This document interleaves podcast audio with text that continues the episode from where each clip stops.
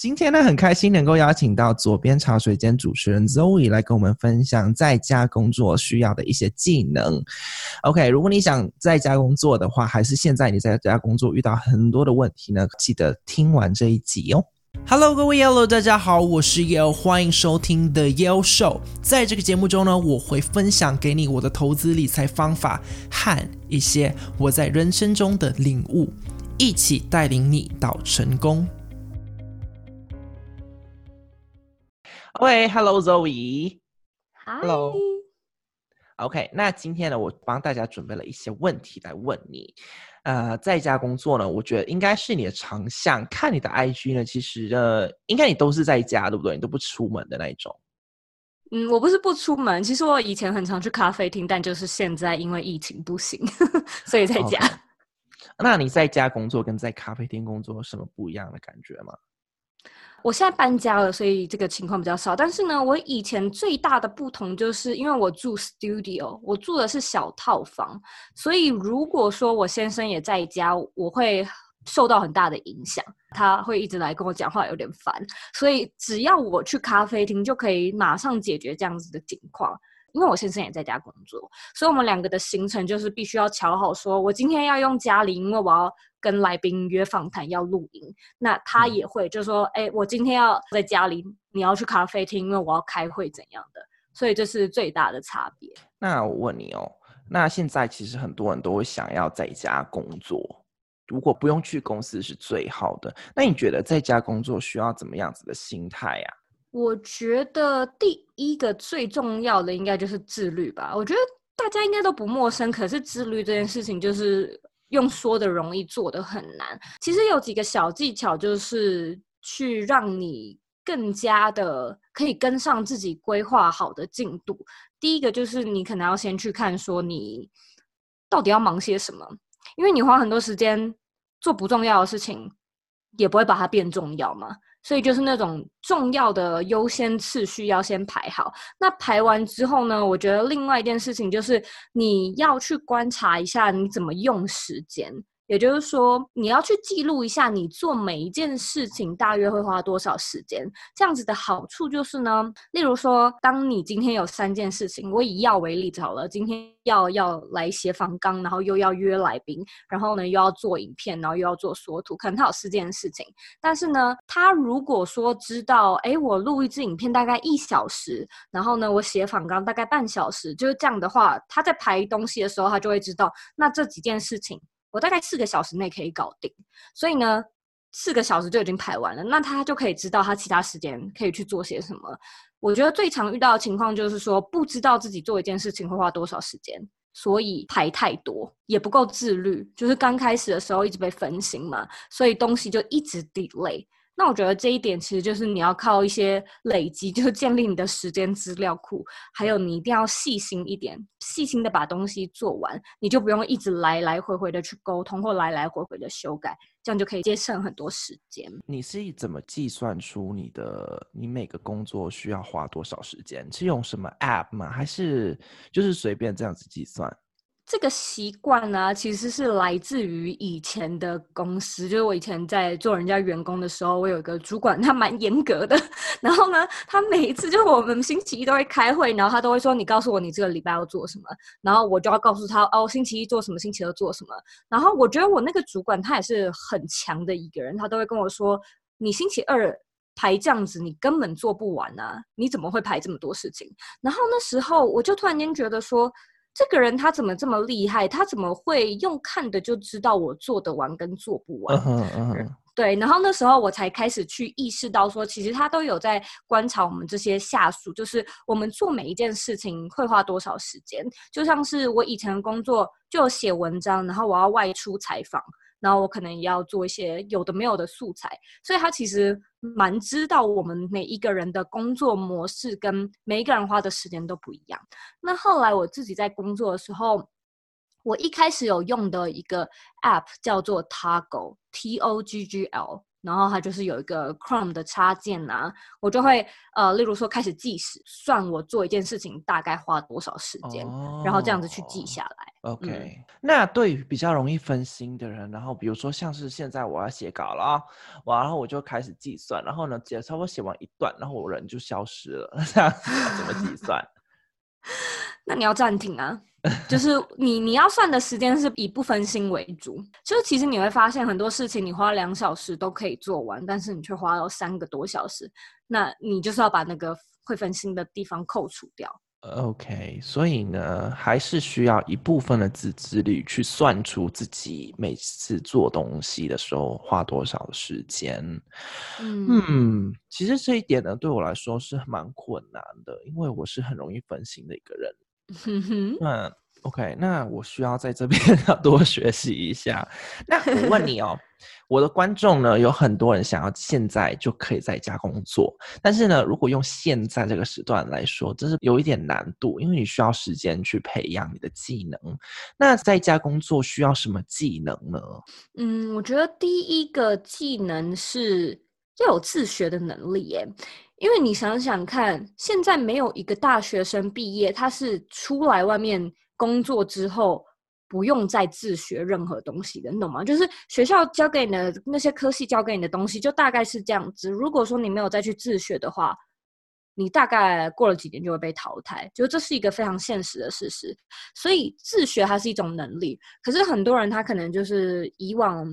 台湾的应试教育是比较被动的，所以就不知道要怎么样自己找资料、自己会诊资料。嗯。那第二个是，我觉得你的逻辑思维也蛮重要的。意思就是说，假设你今天想要找一份工作好了，你可能因为没有办法比较多元的去思考，所以你就会比较卡在说：“哎，我好像只能做设计师吗？”还是我只能做工程师吗？我只能做这样子的工作吗？其实我觉得不一定，因为像是我身边有很多很优秀的人，他们可能是在做行销的，那他也有可能是呃，像美国现在就是有会计师，也有律师，就是有各种你可能想不太到的职业，还有 DJ。我最近看到有 DJ，他就是也开始远端，当然因为逼不得已嘛。我那时候就会想说，怎么可以呢？就是一个。DJ 他也可以远端工作吗？他不就是接一些活动跟 bar 的案子而已吗？可是，那其实现在就是很多很多人，因为他必须被迫在家，然后他就开始开创各种多元的管道，例如说他可能会在。直播上面一小时的一个 DJ Live Hour，然后呢，那一小时里面他可能就会放个链接，然后跟大家说，就是欢迎 donate 他，或者是欢迎买他的 remix 等等之类的。如果说他很有名的话，他就他就赚爆哎、欸！就是我就想说，哇，那这样子就是甚至可能会比他以往的收入还高。以往的收入可能就是一个活动 hire 他，给他时薪，或者是看今天有多少人入场。买票入场，如果是在线上的话，好像就比较没有这样子的一个人数或者是时间的门槛，所以那时候我就觉得说，哎，这个人到底是怎么样去动到这样子的脑筋？想到啊，竟然还可以这样子做，所以我觉得其实要多看呢、欸，就多看人家怎么做。哎，你这样讲我才想到，因为最近因为疫情的关系，很多的 drag queen performer 啊都没有办法去 club 里面去表演了。嗯、对，那 drag queen 呢是台湾如果不认识的话，就是变装皇后。那变装皇后他们的生活模式就是在晚上表演，然后透过在表演中人家给你小费。那我最近看了很多变装皇后在在自己的 IG 上面。直播，然后在下面放自己的 Venmo 还或是 PayPal，然后呢，嗯、人家就会 donate，然后有可能呢 donate 的时候，那个赚到的钱是比他去那个 club 里面表演更多，因为他涉及的是整个全球的这样子的观众，嗯、而不是只有那个那个区域里的人。嗯嗯，所以我觉得这一点是蛮酷的耶。嗯嗯，所以我觉得就是在技能的训练上，你不要太呃狭隘的去想这件事情。有没有远距工作的厨师？搞不好有啊，他可以就是做线上课程，他可以就是办活动，那他甚至也可以做个联盟行销等等之类的。所以我觉得，对于收入的管道，不要只是想着是那种主动式的，就是我花我的时间做一份工作。其实有很多很多不一样的形式，都可以在线上赚钱。对啊，对啊。那其实呢，我们讲的容易，但是看别人做之后呢，就觉得说比较简单，然后自己好像可以做，但是自己要去想的时候呢，其实是蛮难想到一个比较突破性的。那在这里呢，我我就觉得我们应该要给观众个建议，就是呢，不要想的太死，不要觉得说我现在是 OK，我现在是会计师，我的工作模式就是这样子，不能改变。那其实呢，如果你要他改变的话，你就是必须要做出改变了。OK，那现在呢，我想问你的话呢，就是。我之前开始跟老板讲说我要在家工作的时候呢，其实呢还蛮难谈的，我需要谈很久才成功。那如果像这样子的很古板的人呢，不准你在家工作，应该怎么去说服他？我觉得这可能是很多人都会遇到问题。可是我在这边要要讲一个前提，就是说在怎么样的情况下才可以远距工作？其实本身的一个国家跟整个经济环境都有影响，意思就是说，你看欧美现在比较多人开始远距工作，是因为第一个地理环境嘛，就是欧美的通勤时间很长。就是这个东西够烦，烦到一个受不了，大家会开始想要去解决。嗯，第二个是，其实美国这边是科技巨头，所以呢，你是科技巨头，就代表你可能公司的盈利啊，整体的福利都比较好。那公司会有比较多的资源去想说，哎，那我要不要让我的员工来试试看在家工作？那这样子呢，我就可以测试看他们的效率是不是更好。可是以台湾来说，讲白一点，就是现实的钱都不够用了，就是我哪有那个时间跟心力去让我的员工试试看？这已经是在一个前提之下，就是我没有办法有这个额外的资源让我的员工去试。我必须要知道这个绝对会，例如说减少人事成本、减少沟通成本，或者是减少我公司的水电费等等之类。就是我必须要先知道这个是值得投资的。嗯，老板通常才会愿意做这件事情，所以基于这个点呢，那你就要去站在老板的立场想，就是那他为什么要让你远距工作？对他来说有什么好处？我觉得其实很多人会卡在的地方，就是他会一直想着，哦，我我我我好想要远距工作，我好想要在家里这样子。可是其实老板 hire 你就是买你的时间嘛，买你的技能，买你的时间。那你呢？你对于资方来说就是他的资产。简单来说就是这样，所以你要去跟他 promote 的就是让你在家工作，他到底得到了什么利益？所以我觉得在谈的时候呢，你可能就是要尽可能跟他讲说，诶，我在家工作的话呢，就是我可以帮忙公司怎么样怎么样怎么样。所以其实你可能可以请老板让你试试看，例如说，我们先从一个礼拜一天开始，就是不要那么急的跟老板说，我就是要在家工作，嗯、让我在家工作，你就跟他可能保证说，诶，一个礼拜星期五，然后呢，这个星期五。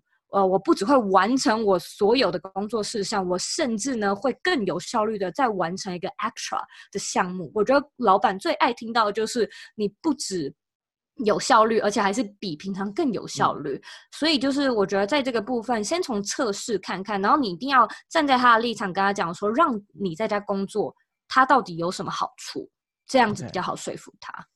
那其实这个你刚刚举的例子跟我之前做的方式是一样的。我首先呢去量化我的工作产出的内容，然后我再跟他谈。然后呢跟他谈的时候要有条件去谈，比如说像是如果我可以在家工作一天的话，那一天我会做出什么东西。然后呢我就渐渐渐渐一天，再过几个礼拜我再多加一天，就是去 push 我老板的，我当时那个老板的 limit。然后呢，后来呢，我就干脆不去了。然后他也没说，干脆不去。好，因为如果你的你在家工作产出的话，他是没有理由叫你去上班在那边的。对，因为如果现在空出一个位置，搞不好他又可以请一个人去多做什么东西，然后做呃产出更多的东西。但是呢，我觉得在台湾呢，你要小心一点。你要你在家工作呢，你需要定时的跟你的老板交代。为什么呢？因为很多老板呢，你看他看不到你，他就简直就忘记你存在，他忘记你的存在，那你就没有工作了，也那也是有一种可能性。会这样子啊？对啊，对。那我其实刚你举的例子，我觉得蛮蛮好奇的，想要跟你多讨论，就是台湾其实是一个高科技国家，嗯，那你觉得为什么台湾这么先进的一个国家，却有这么多传统思维的老板不愿意去放手？嗯，我觉得可能是因为现在其实是一个 transition 的阶段，也就是说，你大部分可以看到，哎，允许远距工作的，要么就是新创公司，那这些新创公司的老板多半都是沾过洋墨水的，就国外读书，有在国外工作回来的，然后可能想要在台湾做一些改变吧，所以开始。自己开一个公司，那第二种就是外商公司，就是说我可能是什么美国大公司，然后我在台湾有个总部，类似像这样子。所以我觉得，对于土生土长的台湾老板而言，其实并不是做不到这件事情，只是他会因为完全不知道要怎么样去管理，以及身边刚好没有相关的案例，就是说跟他差不多年纪的呃其他老板们。都没有这样子的一个例子，所以这根本不是一个他们讨论的重点，所以他们也没有办法去看到说，哎，我真的让员工在家工作，我可以到底有什么具体的成长？那那个具体的成长，它是一个很很数字化的东西，就说我今天让什么员工在家，那我的 KPI 是不是成长多少？我的公司的营业费下降多少？然后营收怎么样？就是这种东西，它因为很难量化，所以当然就不会成为台湾老板的 priority 最上面。嗯嗯。嗯嗯那你觉得现在在家工作是个未来趋向吗？其实我觉得是，尤其是这次的疫情。在美国这边就是受到了重大打击，那我相信很多公司，它其实可能也会开始思考说，它未来会比较想要 hire 外包或者是以个人名义的人，而非员工。因为如果说有这种重大事件发生，你请一个员工，你还要就是离职一个员工的那个成本实在是太高了。其实每个人都是通才，就是说我每一些东西都会一点点，所以我觉得对于未来而言，就是。公司应该会比较倾向于把东西发出去给以个人品牌啊，或者是自媒体这样子的人来操作他们公司的东西。我觉得有意思的是，因为反正 AI 嘛，或者是一些机器人等等之类的东西，我们未来有很多工作都会被淘汰掉。但是反过来说，我相信也有很多现在根本想都想不到的职业会诞生，例如说。YouTuber 在我小学十岁的时候根本就不是一个职业，你你可能连这个字都想不到嘛，所以我相信未来就是会有很多很多新的职业，嗯、那这些职业的嗯面向可能都会操作比较独立作业，或者是在家远距离的工作。OK，那对于啊想要自己未来还是。最近这几个月，慢慢的转职到远距工作的话呢，我听说 Zoe 你有一个新的课程，叫做《远距工作硬实力》，离开公司赚更多，新时代生存术。你可不可以就是稍微介绍一下你这个新的课程？好，呃，其实这个课程听很明显的标题就知道它是在教远距工作的技能。那这是一个音频的课程，不是影片的课程，所以它是用听的。